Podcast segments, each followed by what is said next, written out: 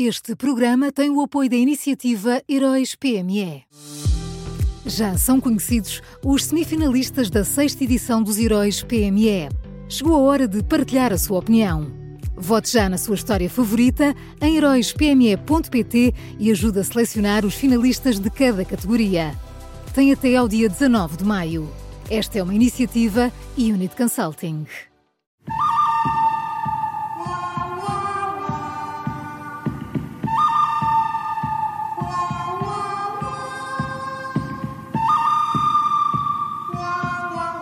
Está no ar o bom, o mau e o vilão com Miguel Pinheiro. Fala, Miguel, bom dia. Bom dia. Bom dia. Quem é o bom desta quinta-feira, Miguel? Olha, o bom desta quinta é, é Pedro Adão e Silva. O Ministro da Cultura foi ontem ao Parlamento uh, falar sobre os problemas na global média uh, e sublinhou dois princípios que devem reger qualquer atuação do Estado na área da comunicação social e que estão sendo enunciados assim Uh, estão certíssimos. Depois, claro, temos que ver uh, os detalhes e se, e se, estamos todos a falar a mesma linguagem.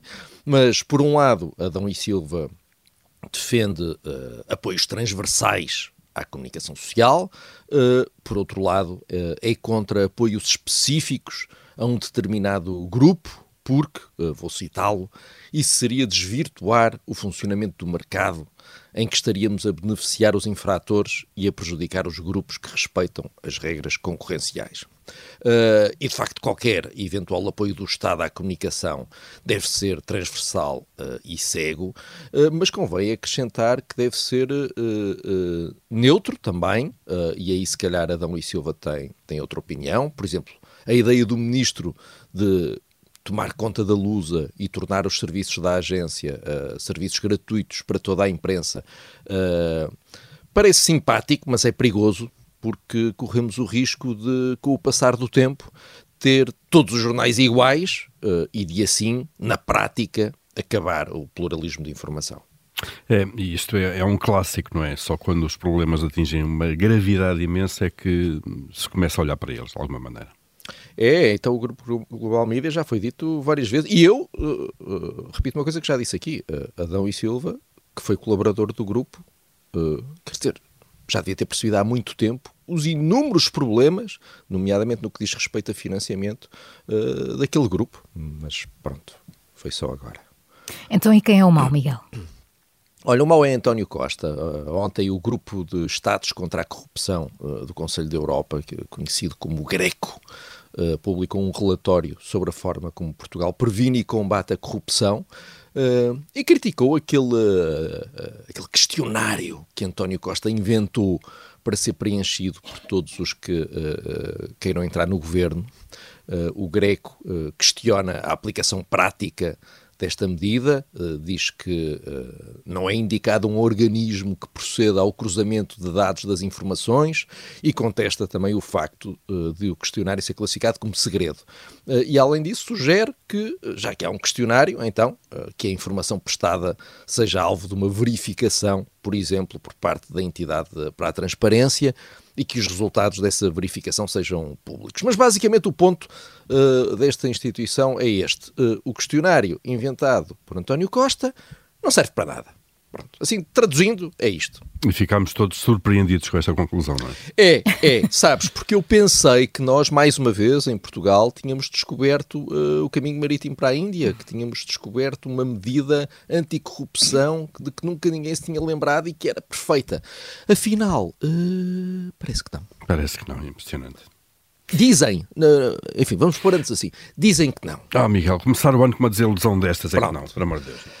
Ó oh, Paulo, olha, muita força. o mau é António Costa e quem é o vilão?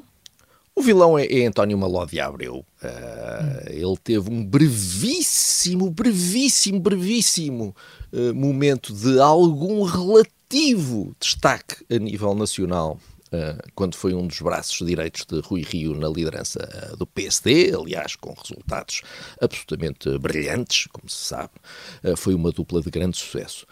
E, depois, quando Rui Rio abandonou a liderança do PSD, Malódia Abreu regressou à obscuridade, acho que podemos, podemos, podemos dizê-lo assim, até que ontem, num golpe de teatro e a escassos dias do fim da legislatura, fez três anúncios.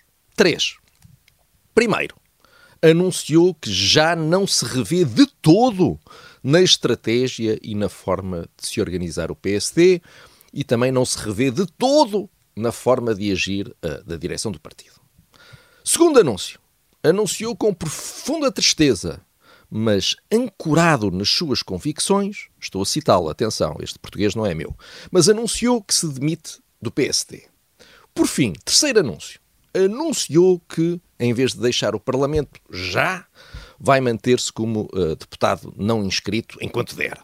Uh, portanto, três anúncios, só houve uma, uma coisinha, uma coisinha pequenina, um detalhezinho que Malódia Abreu se esqueceu de anunciar. Ele esqueceu-se de anunciar que, ao mesmo tempo que faz tudo isto, está a acabar de negociar a sua candidatura a deputado pelo Chega, a notícia que foi dada pelo Observador uh, ontem à noite. E já que tem tantas convicções, já que, que servem de âncora à sua atuação. Eu acho que Malódia Abreu podia ter sido transparente com o partido onde esteve durante 40 anos e, já agora, com os eleitores que votaram nele uh, nas últimas uh, eleições e, enfim, podia ter feito um quarto anúncio. Ficava-lhe bem. Vamos ao resumo. O bom desta quinta-feira é o Ministro da Cultura, Pedro Adão e Silva. O mau é António Costa e o vilão de hoje é António Maló de Abreu.